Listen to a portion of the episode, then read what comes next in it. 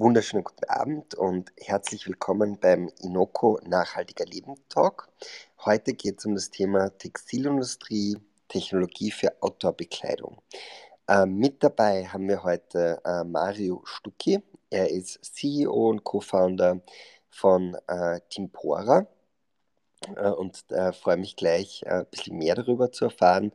Äh, Timpora ist im Prinzip ein Membranerzeuger, der eben äh, Materialien äh, herstellt, die von Outdoor-Bekleidungsproduzenten genutzt werden können, um Outdoor-Bekleidung äh, zu erstellen, die ohne schädliche, gefährliche Chemikalien auskommt. Und da wird der Mario uns gleich was dazu erzählen. Mit dabei auch heute natürlich Elisa Gramlich, unsere Nachhaltigkeitsexpertin, ähm, hier auch bei Inoko und ehemalige Programmmanagerin für Umwelt und Wirtschaft bei WWF.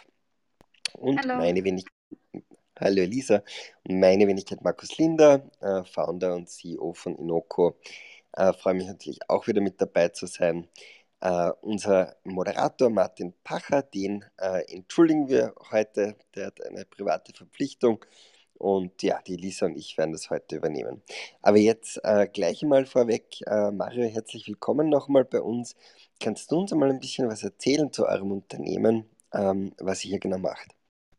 Ja, hallo, danke Markus für die Vorstellung. Hallo Elisa. Ähm, ja, ich bin CEO und Co-Founder von Dimpora, wie du schon gesagt hast. Und Dimpora ist eine Membranfirma, die wir als Ausgründung aus der ETH Zürich äh, gegründet haben, basierend auf meiner Forschungsarbeit von, an der ETH Zürich damals in meinem Doktorat.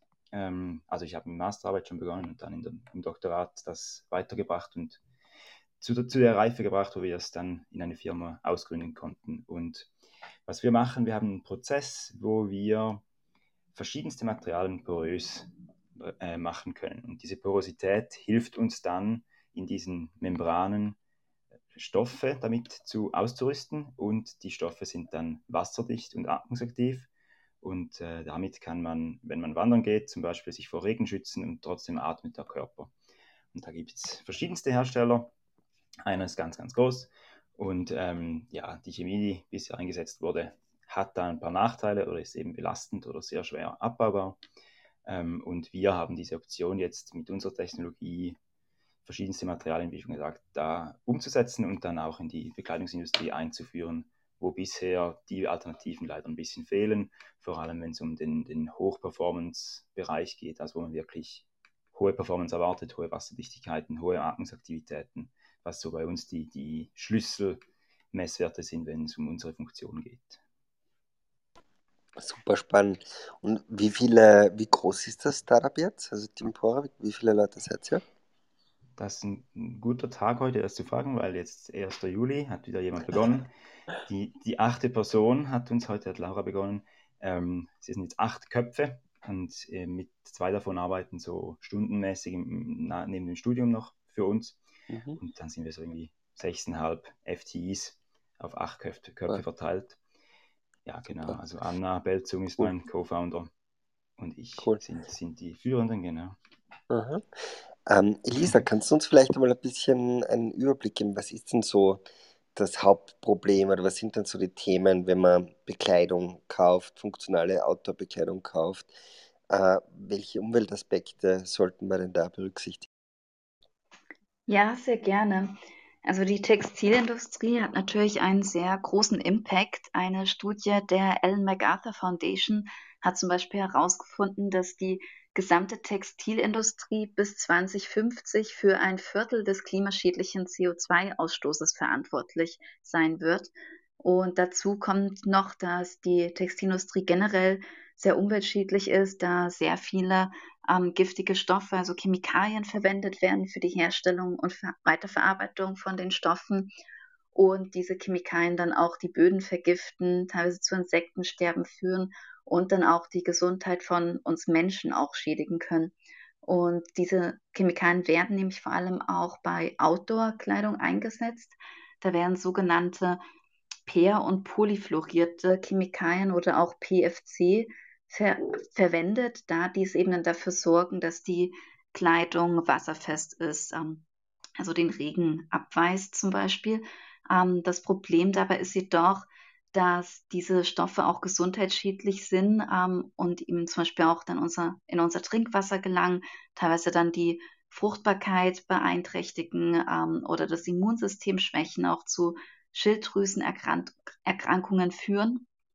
Und deswegen würde mich sehr interessieren, was Tempora da genau macht. Also über das Thema PFC können wir dann sicher noch genauer sprechen, auch welche Marken ähm, zum Beispiel sich da jetzt schon verpflichtet haben, PFC nicht mehr einzusetzen.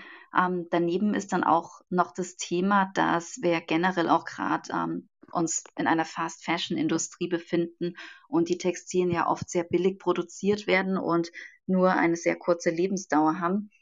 Ähm, das heißt also, dass die Textilien dann nur für ein paar Monate ähm, genutzt werden im schlechtesten Fall und dann auch nicht mehr recycelt werden können, sondern einfach nur verbrannt werden, weil sie eben ähm, nicht recycelbar konzipiert sind und auch aus so vielen verschiedenen Materialien wie aus Kunststoffmixen zum Beispiel bestehen. Also vielleicht können wir das Thema auch kurz adressieren, was man sozusagen tun kann, um auch die Langlebigkeit ähm, von Kleidung zu verbessern ähm, neben dem, äh, der Reduktion des Einsatzes von Chemikalien und der Reduktion des Wasser- und Energieverbrauchs. Ja, das sind spannende Themen. Mario, kannst du uns vielleicht noch mal ein bisschen einen tieferen Einblick geben? Also, wir haben von der Lisa gelernt, ähm, dass in der Regel Outdoor-Bekleidung ja, ziemlich problematische Stoffe beinhaltet. Ähm, was macht ihr da anders? Und äh, insbesondere würde mich auch interessieren, wie sieht es da aus aus CO2-Reduktionssicht? Also geht es bei euch primär darum, dass man auf äh, äh, Chemikalien, auf schädliche verzichten kann im Produktionsprozess?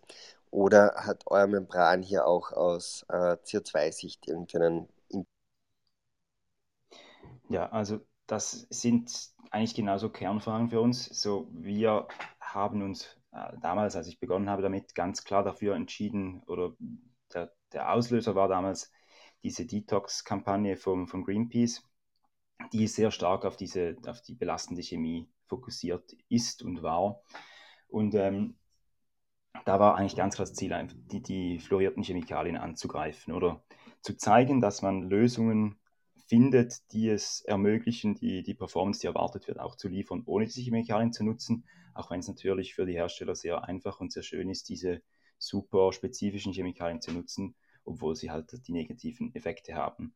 Und dann, als wir das dann entwickelt haben und entwickelt hatten, auch schon, schon bereit waren und, und mit ersten Kunden darüber gesprochen haben, was, was da jetzt spannend ist, wurde eigentlich immer klarer, dass das zwar ein Punkt ist, der sicher sehr, sehr schwer wiegt und die Leute das eigentlich gerne loswerden würden, die, die, die, die fluorierten Chemikalien, aber gleichzeitig auch eben andere Aspekte wie die, die, das CO2 ähm, dazukommt und bei uns gibt es dann so in, im Textilbereich allgemein die, die Diskussion, wie das Elisa auch schon gesagt hat, Langlebigkeit versus ähm, Abbaubarkeit, also wie, was ist so der, der, End of Use oder der End of Life von diesen, von diesen äh, Kleidungsstücken, wie denkt man sich das von Anfang her an und wie zieht man es dann durch bis, bis zum Schluss.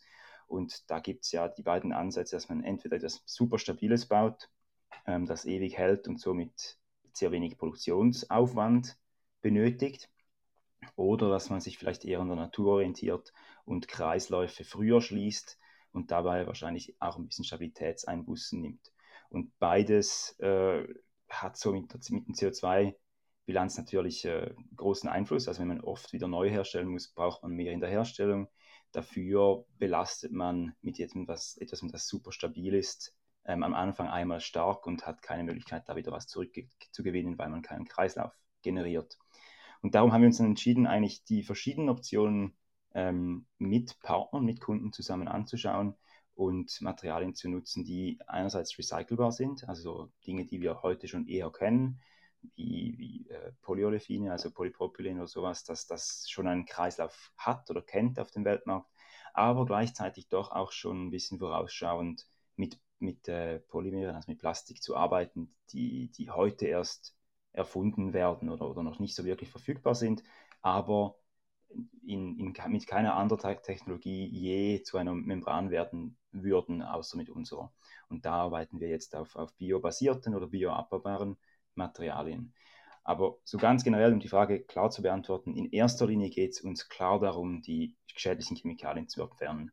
Und ich finde, im Moment haben wir vielleicht ein bisschen die Tendenz, auch in der Gesellschaft oder in der Politik, das CO2 als so das neue, einfachere Ziel in der Kommunikation zu nutzen und die, die alten, schädlichen Dinge, die wir eigentlich kennen und wissen und auch alle einverstanden sind, dass wir da, dass wir da was machen müssen, äh, nicht mehr so stark zu kommunizieren. Und da versuche ich jeweils ein bisschen äh, dagegen zu halten, zu sagen, hey, wir haben immer noch Probleme auf der schädlichen Chemie, machen wir das doch erst, zuerst bitte ganz fertig und schauen dabei gleichzeitig sicher darauf, das CO2 nicht, nicht überborden zu lassen. Und dann, wenn wir dann ähm, so weit sind, dass wir die schädlichen Chemikalien wirklich gut angegangen sind, dass wir dann das CO2 auf allen Prozessen wieder weiter reduzieren. Ja, ich glaube, äh, das Thema Nachhaltigkeit, äh, Umweltschützen ist natürlich ein sehr komplexes und ein sehr vielfältiges, sehr vielfältiges. Das sehen wir bei so gut wie allen Themen, dass man das nicht einfach reduzieren kann auf äh, das Thema, ja, wie viel Kilogramm oder Gramm CO2 werden hier emittiert, sondern dass es halt, egal ob es bei Nahrung ist oder bei ja, Consumer Electronics oder wo auch immer, immer halt verschiedene Aspekte gibt. Und das macht es halt einerseits kompliziert, aber andererseits natürlich auch spannend, wenn man sich dann damit beschäftigt und ein bisschen tiefer äh, einsteigt. Ähm, Elisa, magst du uns vielleicht da noch äh, deine Perspektive dazu nochmal schildern? Ja, gerne. Das finde ich nämlich auch sehr spannend, dass ihr beide das jetzt angesprochen habt, denn ich sehe das genauso, dass Nachhaltigkeit einfach sehr holistisch ist und die Sachen hängen ja auch sehr miteinander zusammen. Also die Biodiversitätskrise hängt mit der Klimakrise zusammen und natürlich ist es auch wichtig, wenn man jetzt Textilien betrachtet, dass man da eben sich nicht nur auf den Klimafußabdruck konzentriert, sondern die Umweltauswirkungen und auch die sozialen Auswirkungen ähm, holistisch betrachtet. Also auch wenn man jetzt zum Beispiel sich die Arbeitsbedingungen anschaut, hat ja die Textilindustrie da auch großen Verbesserungsbedarf und diese Faktoren spielen ja dann noch immer in einem System zusammen und wir wollen ja eine bessere Zukunft für uns Menschen haben, aber auch für die Umwelt. Und da muss man auch all diese Aspekte ähm, bedenken. Und es bringt einfach nichts, sich da nur auf einen zu konzentrieren. Also ich fand jetzt auch recht interessant, zum Beispiel, weil du diesen Greenpeace-Check angesprochen hast und die haben ja auch einen Markencheck gemacht.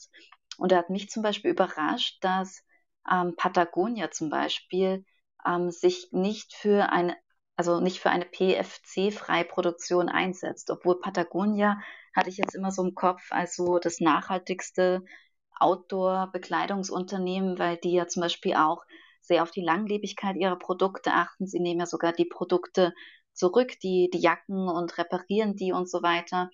Und da hat mich jetzt sehr überrascht, ähm, dass sie sagen, dass es für sie nicht möglich ist, auf ähm, PFC zu verzichten. Andere Marken wie Jack Wolfskin oder Mammut oder North Face, die ähm, versprechen, dass sie diese Chemikalien ähm, bis, also bis jetzt eigentlich eliminieren. Ähm, muss man sich anschauen, ob das jetzt heuer oder nächstes Jahr noch erfolgt ähm, und verpflichten sich zumindest, sich da zu verbessern. Ähm, aber nur wenige Marken haben dieses Detox-Commitment von Greenpeace unterzeichnet und sich damit verpflichtet, ihre Outdoor-Produkte ganz ohne PFC herzustellen. Also zum Beispiel Rot auf, wofür ihr ja, glaube ich, als Tempore auch produziert und auch VD. Also vielleicht kannst du da auch noch etwas sagen, Mario. Ja, sehr gerne. Das ist ein relativ großes Thema.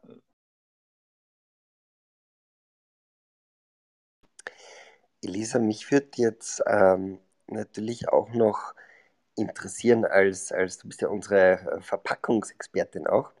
Und ich finde es immer interessant, dass äh, du natürlich sagst, na, wenn, wenn, wenn jemand aufbringt und, und sagt, ja, wir machen eh Bio-Based Plastic, ähm, dass du dann manchmal oder meistens dann eigentlich einwirfst und sagst, naja, eigentlich sind diese biologisch abbaubaren beziehungsweise aus natürlichen Materialien äh, erzeugten Plastikprodukte ja gar nicht nachhaltiger als jetzt äh, Plastik per se. Kannst du uns da vielleicht noch ein bisschen mehr äh, Hintergrundinformation dazu geben, warum das so ist? Ja, gern. Also bei Verpackungen ähm, ist es so, dass einfach ähm, dieses biobasierte Plastik häufig auch aus zum Beispiel Zuckerrohr ähm, aus Brasilien produziert wird oder auch aus ähm, mit Gentechnik veränderten Mais. und das natürlich auch einen hohen Impact hat, weil man natürlich auch eine Fläche braucht, es werden Pestizide eingesetzt und so weiter. Und da ähm, war jetzt bei Verpackungen eben unser Ansatz, damals beim WWF und auch noch meine persönliche Meinung, dass es sinnvoller ist, ähm, lieber, ähm, wenn man jetzt schon so einen hohen Ressourcen- und Energieeinsatz hat für ein Produkt, lieber Produkte oder in dem Fall Verpackungen zu entwickeln, die dann lange halten, die recycelbar sind und die man möglichst lange im Kreislauf führen und wiederverwenden kann. Also an erster Stelle natürlich Mehrwegverpackungen zu produzieren ähm, und an zweiter Stelle ist Kunststoff ähm, ist natürlich jetzt nicht gut, will ich jetzt gar nicht sagen, aber ist aus Klimasicht auch nicht so schlecht, wie viele denken, ähm, weil er eben ähm, einfach sehr, ja, also man braucht halt einfach nicht so viel Material, um, um einen Kunststoffsackel herzustellen zum Beispiel. Also da ist es teilweise aufwendiger, Bioplastik zu produzieren oder eben auch diese Stoffsackel. Und wenn die dann nicht lange verwendet werden, ähm, dann war der, dieser Ressourceneinsatz umsonst. Und oft ist es dann auch so bei den biologisch abbaubaren Verpackungen, dass die auch dem Boden gar keinen Mehrwert mehr bieten, also im Kompost zum Beispiel. Und deswegen würde mich jetzt auch interessieren mit Textilien, ob das hier auch ähm, so ist. Also mir wäre jetzt zum Beispiel bei Textilien wäre jetzt meine Meinung, dass es auch wichtig ist, diese vor allem auf Langlebigkeit zu produzieren, ähm, dass diese eben eine sehr gute Qualität haben, reparierbar sind, wie eben Patagonia das auch mit diesem Rücknahmeservice und Reparaturservice macht und dass diese auch zum Beispiel aus einem Monomaterial hergestellt sind, also idealerweise aus Biobaumwolle oder aus ähm, recycelten PET, wobei das dann wieder andere Probleme verursacht mit Mikroplastik beim Waschen. Ähm, aber wenn Textilien aus einem Material, also Biobaumwolle zum Beispiel hergestellt sind, kann man diese dann auch gut recyceln zum Beispiel. Wenn jedoch ähm, das eine Mischung aus verschiedenen Materialien ist, also zum Beispiel dann noch Elastan und Polyester gemischt mit Baumwolle, dann kann man damit eigentlich nichts mehr anfangen. Ähm, aber vielleicht hat da jetzt Mario auch äh, eine Meinung dazu, zu dieser Langlebigkeit ähm, und dieser biologischen Abbaubarkeit und auch was Tempora macht, um diese Marken dabei zu unterstützen mit dem Chemikalieneinsatz, um diesen zu reduzieren. Ich hoffe, jetzt bleibt er stabil hier.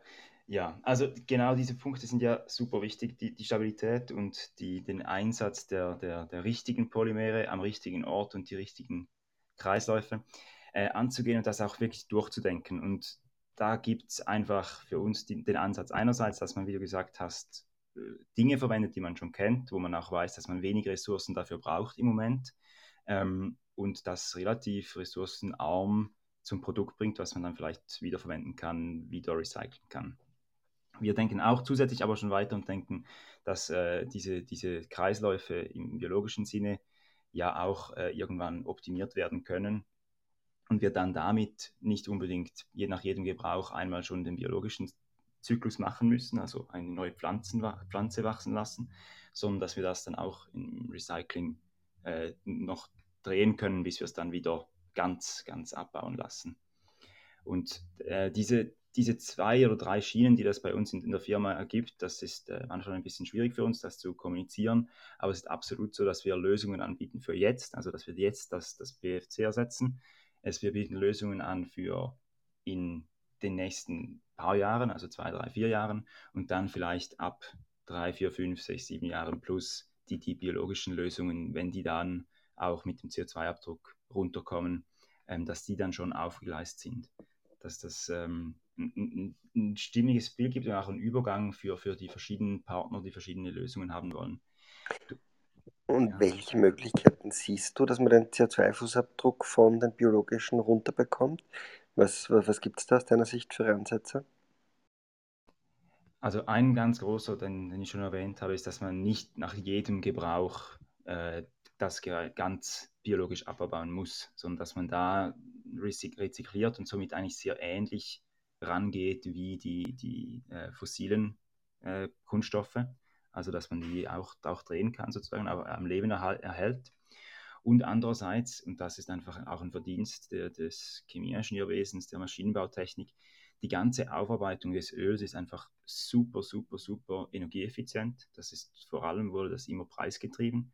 Und das wird ja bei den biologischen ähm, Prozessen nicht anders sein. Also wenn dann die, die Algenproduktionen oder die Mikroorganismen sonst produzieren für uns und das äh, mit, mit äh, erneuerbaren Energien auch betrieben wird, dann hat man da vom Abdruck her auch Einsparungen, die man heute einfach aufgrund der Skala noch nicht ganz erreicht und auch oft halt noch ähm, mit Materialien arbeiten, die leider in, in, äh, in die Nahrungsmittel also ähm, Nahrungsmittelproduktion eingreifen oder, oder ein bisschen überlappen. Und das, das sollte natürlich schon vermieden werden und ist sicher heute noch ein Problem von vielen der biobasierten Materialien, die wir, die wir auch, also wir besetzen sie auch ein. Also es gibt PLA ist ein großes Beispiel, das da ja aus Mais oft gemacht wird.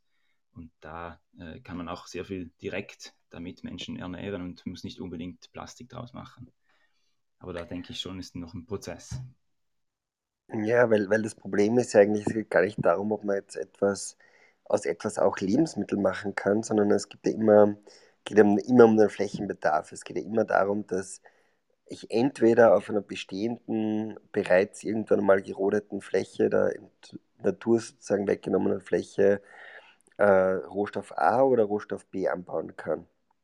Und ähm, insofern denke ich, muss man das fast weiter, weiter denken und gar nicht äh, so eng denken und sagen, naja, ich hätte diesen Mais ja jetzt auch verfüttern können oder, oder, oder als Lebensmittel nutzen können, sondern muss eben den Schritt weiterdenken und sagen, ich hätte diese Fläche auch nutzen können, um jetzt Getreide anzubauen oder Mais anzubauen. Und da frage ich mich natürlich immer jetzt, wie, wie kann man, äh, ohne hier jetzt äh, noch mehr Druck auf die Fläche zu bringen, weil wir haben natürlich einen wahnsinnig hohen Druck äh, durch unseren Fleischkonsum zum Beispiel äh, für mehr äh, Flächennutzung äh, in der Landwirtschaft, egal ob das jetzt für Lebensmittel ist oder äh, für, für Stoffe, die wir anbauen, die wir anders nutzen. Ähm, da haben wir einfach per se einen Druck, einen sehr großen Druck da. Das ist die Frage für mich, gibt es da irgendwie Varianten, wie man ähm, Rohstoffe für biobasierte Kunststoffe produzieren kann, die eben einen sehr geringen Flächenbedarf haben oder die vielleicht statt der Fläche am Land im Meer angebaut werden können oder ähnliches. Hast du da, kennst du da irgendwie Ansätze für Rohstoffe von euch, die sozusagen ohne äh, großen Flächendruck oder großen Flächenbedarf auskommen könnten in der Zukunft? Ja, wir, wir waren Teil von ähm, Fashion for Good, vom Batch Nummer 5, das war 2019 im Frühjahr. Ähm, und da hatten wir im, im, gleichen Kohort die Firma Checkerspot und die haben sich darauf spezialisiert, wie sie Algen dazu bringen, ähm, bestimmte Chemikalien herzustellen. Also die modifizieren, genmodifizieren die, diese Algen, um, um dann spezifische Polymerbausteine herzustellen. Es gibt da solche, die sind natürlich sehr viel einfacher zugänglich in, in, in einem Bioreaktor ähm, oder auch dann im Meer im Reaktor. Andere Chemikalien, die, die ein bisschen weniger biologisch kompatibel sind, müsste man dann vielleicht irgendwo sonst herkriegen. Da sind noch nicht alle Dinge ganz gelöst. Aber es gibt sicher Ansätze, dass man da der Natur auf die Sprünge hilft und sie so im industriellen Umfeld irgendwie auf einer Fläche platziert, wie eben vielleicht ähm, auf einem Schiff oder sogar im Meer ähm, und die dann dort wachsen lässt und sie das herstellen lässt, was man will. Was immer da ein Problem ist, ist einerseits die Energie, die kann man aber eigentlich erneuerbar relativ gut äh, kriegen. Das andere Thema sehe ich meistens beim, beim Füttern. Also man, man füttert ja diesen, diesen Organismen dann irgendetwas und das muss man auch wieder irgendwoher beziehen. Und die Frage, woher das dann kommt, ist wieder eine Folgefrage, die in diesem Bereich angegangen werden muss. Und das ist eigentlich, wenn man die Kette anschaut, die textile Kette ist ja so schon super lange, also von, von Faser bis, bis Kleidungsstück. Und wenn man dann noch die Integration von, von Öl oder von eben äh, Futter für einen biobasierten Organismus, der Biomaterialien herstellt, dann sieht man, sieht man bei super, super, super langen Ketten.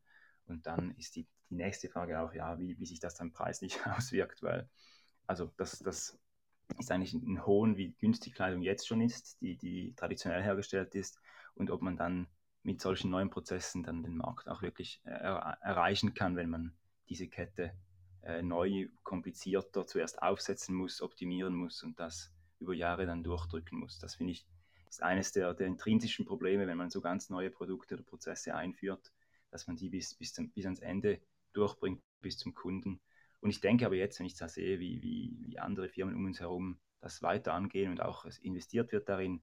Jetzt die Welt oder auch die Finanzwelt hat schon Interesse daran, das, das zu machen und, und zu schauen, dass welche dieser Prozesse hängen bleiben und aus was man dann wirklich die, die, die, neu, die neuen Materialien der Zukunft mit weniger Belastung für die Welt machen kann. Da würde mich auch interessieren, ähm, wie ihr, also was eure Erfahrung da mit den Unternehmen ist, denn eure nachhaltige Imprägnierung wird ja vermutlich mehr kosten als diese umwelt- und gesundheitsschädliche PFC-Imprägnierung. Ähm, wie geht ihr dann damit um, dass, ähm, also mit dieser Preisdifferenz, ähm, gibt es jetzt schon viele Outdoor-Hersteller, die ähm, da gerne auf euch zukommen auch oder müsst ihr da viel Überzeugungsarbeit leisten? Das ist ganz spannend. Also die, die Brands, die, die, die, die Namen, die man kennt, die sind super interessiert, da was Neues zu kriegen. Und dann spricht man über Preise, was ja immer dann irgendwann ein Thema wird. Und da geht es dann meistens für kleinere Kollektionen eigentlich, ist das okay, für größere Ansätze. Einerseits sind wir noch nicht ganz groß genug, um wirklich große äh, Firmen zu beliefern, also da müssen wir auch noch skalieren. Und andererseits ist dann doch schon, ja, wenn wir so viel machen, müssen wir dann auch die, die Rendite noch stärker im Auge behalten. Und da, wie, wie vorher bei der Kette, Skalierung bringt immer Effizienz und die, das hilft einerseits natürlich beim, beim, CO2, das ist auch also ist besser, wenn man, wenn man viel auf einmal produziert und die Anlagen optimieren kann und weniger Aufwand dafür hat und es, es reduziert dann auch den Preis. Aber es ist definitiv so, dass das jedes Mal ein großer Diskussionspunkt ist. Wir sind deutlich teurer im Moment noch und wir, wir also deutlich, wir, wir sind ein teures Produkt. Im Vergleich zu anderen Produkten sind wir gleich teuer wie die teuersten, sagen wir so. Und ähm, das heißt eigentlich, es gibt einfach, wenn man die Volumen anschaut, was, wo viel verkauft wird, das ist alles viel günstiger, als was wir herstellen. Und bei uns sind dann wirklich nur die Top, die, die Top-Prozent der besten Produkte, die auch die Preise bezahlt werden, für die auch die Preise bezahlt werden, die wir verlangen. Und das ist eine unserer Herausforderungen, dass man da das verkaufen kann, einerseits, aber auch, dass wir vielleicht die, die Preisstruktur dann irgendwann so machen können, dass wir auch etwas verdienen dran, aber die, Volumen erreichen können, wo es vom Impact her auch dann wieder spannender wird. Mhm. Und vielleicht noch eine Follow-up-Frage dazu. Wenn ich jetzt als Konsument ähm, eben ein PFC-freies Kleidungsstück kaufen will, wie erkenne ich das? Also steht es dann auf dem Etikett oder gibt es da auch vielleicht irgendein Label ähm, oder eine Zertifizierung? Wie kann man das im, im Handel erkennen?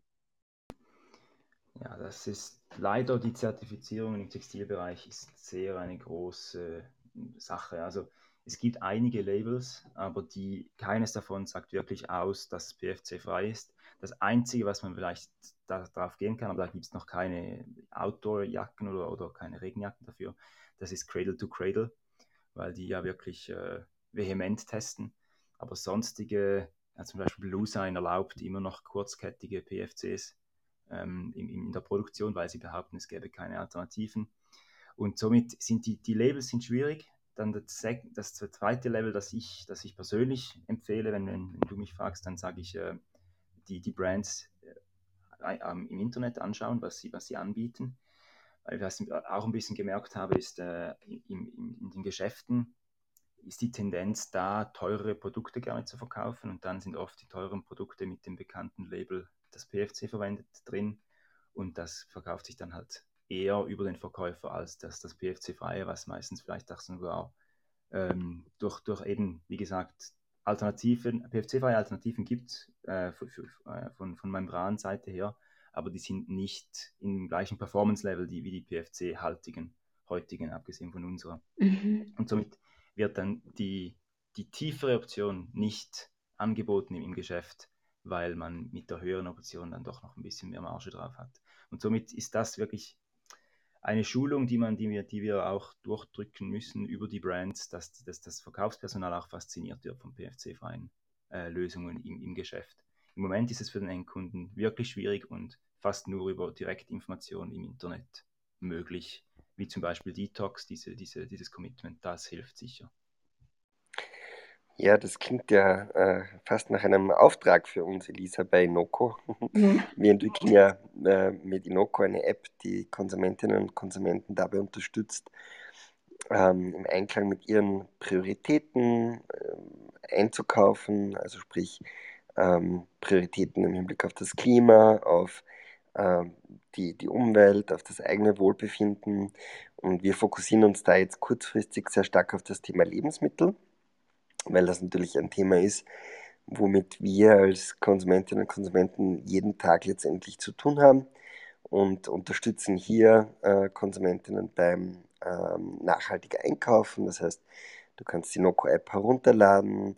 Ähm, wir haben jetzt einen eigenen Sign-up-Code, Clubhouse21, mit dem kann man die Noco-App, wenn man sie heruntergeladen hat, weil diese im Moment noch im Closed Beta-Test, kommen unsere Zuhörerinnen und Zuhörer dann auch hinein in die App und können exklusiv vorab die aktuelle Beta-Version testen. Also einfach Inoko herunterladen und dann den äh, Code Clubhouse21 eingeben. Und damit kann ich dann jetzt im Lebensmittelhandel meine Einkaufszettel, also meine Kassenbelege scannen und bekomme dann eben Feedback, äh, wie die CO2-Emissionen der gekauften Produkte aussehen und äh, bekomme sogenannte Impact Inserts, wo ich eben sehe, ähm, wie sich die Produkte, die ich gekauft habe, auf die Umwelt und auf das Tierwohl und auf meine eigene Gesundheit und eigenes Wohlbefinden auswirken. Und ähm, mittelfristig wollen wir natürlich auch äh, dieses Konzept weiterdenken und weitertreiben. Und da ist natürlich das Thema Fashion wahnsinnig spannendes für uns, äh, wo wir im Prinzip einen ähnlichen Ansatz gehen wollen, nämlich dass Konsumentinnen und Konsumenten eben vor dem Kauf äh, des Produkts kennen können oder nach dem Kauf die Rechnung scannen können und dann letztendlich sehen, äh, wie der Impact von diesem jeweiligen Produkt war und natürlich auch Alternativempfehlungen bekommen von Produkten, die hier eben nachhaltiger äh, sind und, und, und letztendlich aus äh, Umweltsicht oder aus der Sicht der eigenen Gesundheit einfach eine bessere Wahl darstellen. Aber im Moment, wie gesagt, liegt der volle Fokus natürlich auf Lebensmittel. Das ist einmal die ganz große, das ganz große Thema für uns mit wahnsinnig viel Potenzial, auch aus CO2-Sicht und aus Biodiversitäts- und Tierwohlsicht.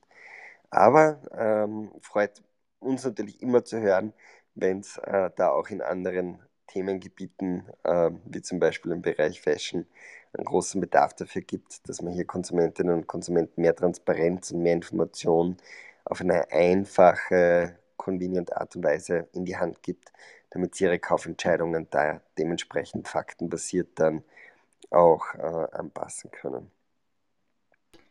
Also finde ich absolut faszinierend und ich bin, also finde ich, fände ich super cool, wenn ihr das machen könntet, weil das auch dann so die, die, diese Externalität dieser Labels, wenn ihr es über die Lebensmittel macht und dann in den Fashion-Bereich kommt, habt ihr schon ein Gewicht im Lebensmittelbereich und könnt in den Fashion-Bereich kommen, weil viele der Labels im Fashion-Bereich sind fashion-spezifisch und die haben dann oft die Tendenz, ein bisschen eingenommen zu werden von der Industrie. Und dann sind sie nicht mehr ganz so unabhängig, wie sie am Anfang gerne gewesen wären. Und das ist immer ganz, ganz schwierig dann für den Konsumenten zu erkennen, welches Label ist wie abhängig und welches ist nicht mehr, äh, welches ist noch unabhängig. Das wäre so, ja. wenn da was machen könntet. Absolut, ja. Na, es ist schon irgendwie paradox, dass äh, gerade wir Outdoor-Enthusiasten, die wir die Natur lieben, äh, letztendlich indirekt mit, mit unserer Bekleidung äh, auch die Umwelt belasten. Und ähm, ganz ein wichtiges Thema, dass ihr da auch dran seid, hier Alternativen zu bieten, die, die, die hier äh, nachhaltiger sind und wo man dementsprechend auch dann äh, bessere Wahl treffen kann. Habt ihr da schon jetzt äh, ganz konkret Marken, die du empfehlen kannst, die eure Produkte schon einsetzen? Ja, also wie vorher von Elisa schon angesprochen, Rotauf hat unsere Produkte ähm, im Angebot. Also sie hatten es angeboten, jetzt sind sie im Moment ausverkauft. Da sind wir jetzt daran am Nach Nachproduzieren für sie. Ähm, dann sind wir mit zwei größeren Marken dran im Test. Da möchte ich die Namen noch nicht nennen. Äh, eine davon ist auch sehr nah in Zürich. Da, ja. Ähm, und genau, der, mit denen sind wir jetzt, die einen sind schon in Produktion und die anderen testen. Das kommt dann bald heraus und da werden wir sicher auch über unsere Kanäle, also die Imporas-Kanäle, informieren, ähm, wenn, da, wenn da die Kollektionen dann rauskommen. Bei uns ist im Moment auch immer noch, wie schon beim Preis vorher besp besprochen, eigentlich die, die Skalierung unserer Produktion. Ähm, wenn man einen neuen Prozessor findet, ist das immer eine Herausforderung, dass man da die Kontrolle für das Prozess, des Prozesses von ganz klein im Labor bis zum Endprodukt halten kann und die Qualität auch halten kann. Und um diese Qualität wirklich auch, auch sicherzustellen, haben wir jetzt doch ein bisschen länger gearbeitet, als wir gedacht haben und darum kann ich leider erst einen Namen, also Rotauf nennen und noch nicht eine ganze, ganze Liste. Aber wir testen mit doch, doch sehr vielen Partnern und es sollte dann, wir sind zuversichtlich, dass da bald mehrere Namen auf dieser Liste dazukommen. Da halten wir euch ganz fest die Daumen dafür. Ich möchte jetzt äh, auch den Raum öffnen für unsere Zuhörerinnen und Zuhörer. Vielleicht habt ihr ja äh, Fragen an den Mario, an die, an die Elisa zu diesem Thema. Bitte ganz einfach ähm, die Hand heben äh, und äh, beziehungsweise diesen Button klicken bei Clubhouse äh, und dann könnt ihr sehr gerne Fragen stellen. Ähm, wir werden auch dann den Teil, wo es jetzt um Fragen geht, der wird dann auch äh, sozusagen nicht, nicht im Podcast ähm, Teil des Podcasts sein, sondern ihr könnt es dann, also braucht keine Sorgen haben, dass das dann irgendwie im Podcast live geht. Äh, wenn ihr Fragen habt, bitte gerne äh, jetzt. Ich schicke euch auch eine Einladung.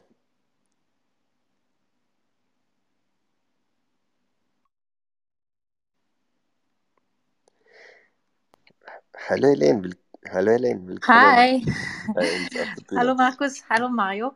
Ich habe ähm, eine kurze Frage. I mean, ich, ich habe gehört, dass du bist mehr für Outdoor-Bekleidung, aber trotzdem, du sie, man sieht jetzt, dass alle diese großen äh, Marken wie Sarah oder H&M äh, mehr und mehr Fortschritte und sie bemühen sich wirklich jetzt ein bisschen nachhaltiger zu produzieren. So, es gibt diese Eco-Line, Sustain Life für H&M.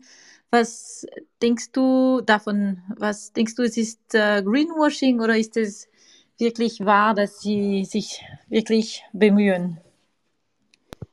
Das ist ein, also ich, als erstes der, der Disclaimer. Ähm, wir haben von H&M Foundation den Global Change Award gewonnen, also haben da eine finanzielle Support erhalten, der, das wichtig, war sehr wichtig für uns. Und somit, ich habe sehr viel mehr Einsicht in, was H&M macht oder versucht zu machen, als ich das bei, bei Inditex, bei Zara habe. Mhm. Ähm, ich denke, dass sich beide bemühen, dass aber beide an ihren großen Ideologien von wir wollen ähm, die Kleidung für, für, für die breite Masse herstellen, dranbleiben wollen und darum können sie nicht alles allzu schnell umkrempeln. Ähm, man sieht sicher, dass Inditex mit ihrer vermehrt lokalen Produktion mehr Kontrolle über die Produktion hat und somit da eigentlich gute Nachhaltigkeitswerte erreicht. Und ich habe gesehen, dass bei, bei HM global wirklich sehr, sehr viel gemacht wird, dass, dass auch dass die ganz, die, die günstigeren Teile im Sortiment, dass die auch in, in der Nachhaltigkeit angehoben werden. Und somit glaube ich schon, dass intern das Bemühen sehr groß ist und da ist. Aber leider sehe ich auch, habe ich gerade heute wieder von einer Studie gelesen, dass viele der Kommunikations- Mittel, die verwendet werden, äh, ein bisschen zu weit gehen noch, für was wirklich mhm. ein Produkt drin steckt.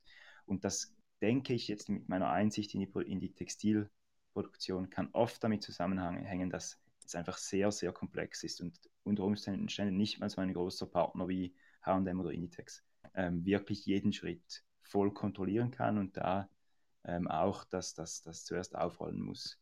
Und darum denke ich, dass das doch noch ein weiterer Weg für diese ganz, ganz großen Firmen, um das dann sauber abzuwickeln.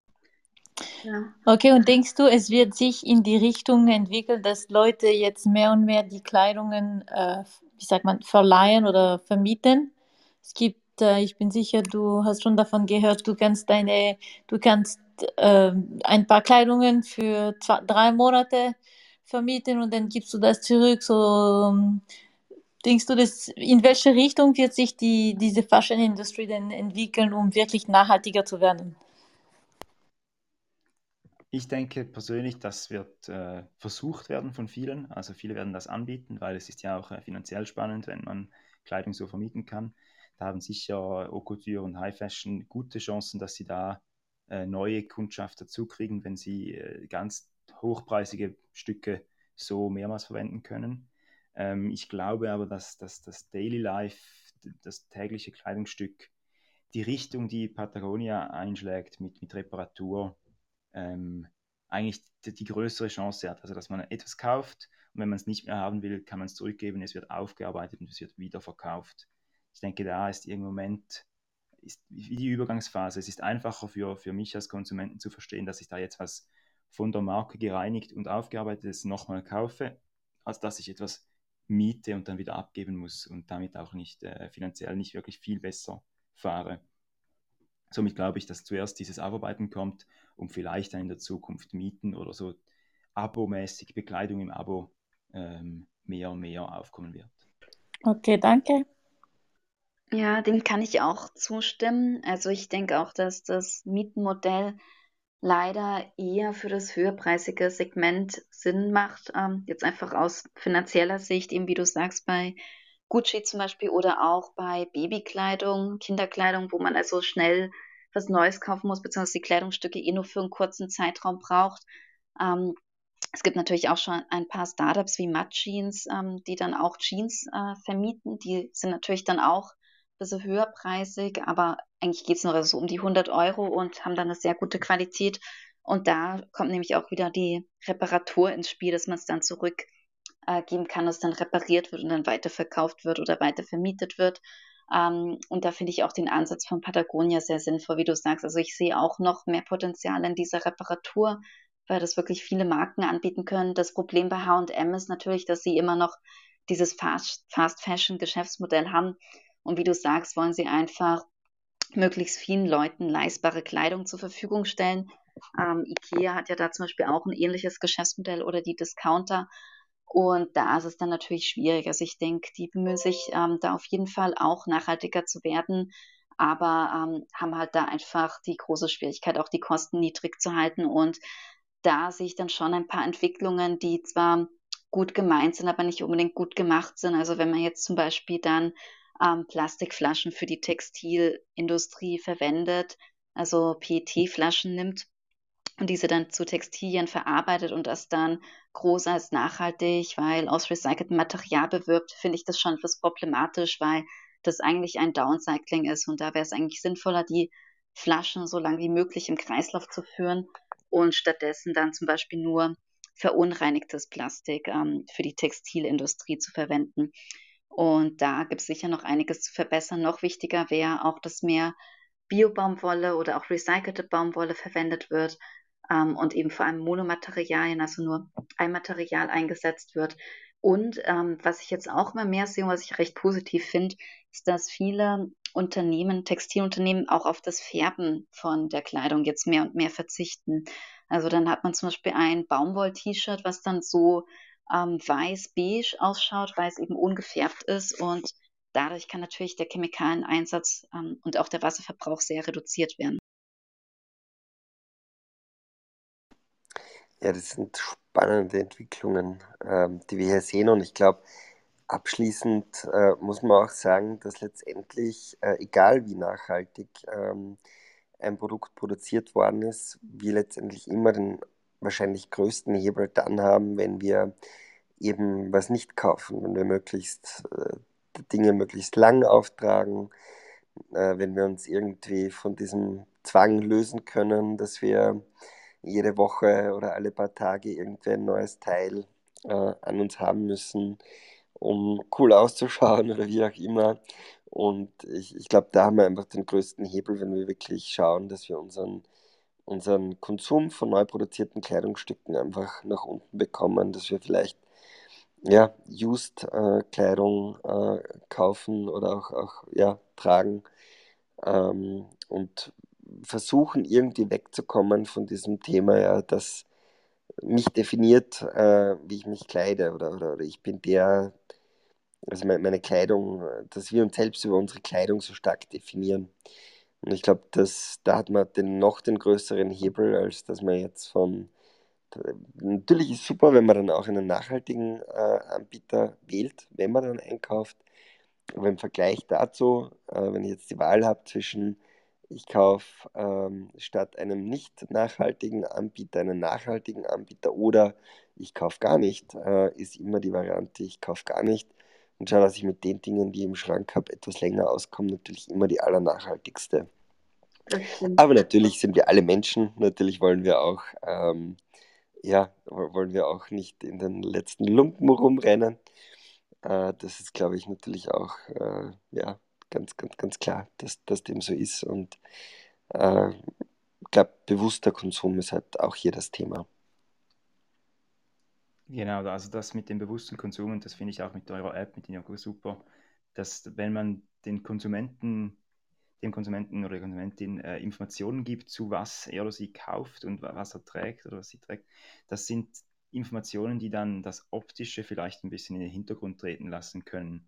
Und dass man weiß, jetzt trage ich was, was Gutes, was Spannendes, was Interessantes und dass die Definition dann zwar weiterhin über die Kleidung oder auch über die Ernährung, wie es jetzt schon eher passiert mit, mit äh, verschiedenen Diäten sozusagen, ähm, dass dieses, dieses Ich mehr über, so, über das definiert werden kann und weniger darüber, dass es neu und hip und fremd definiert ist. Und somit hätte man die, die intrinsische Nachhaltigkeit und die Identifikation über die, die Ausbildung eigentlich sehr gut in den Händen. Und da finde ich so Ansätze wie eben, wie eben eure App super. Also das ist genau der richtige Weg. Mhm, super. Gibt es sonst aus dem, von unseren Zuhörern noch Fragen oder wollt ihr noch was beitragen?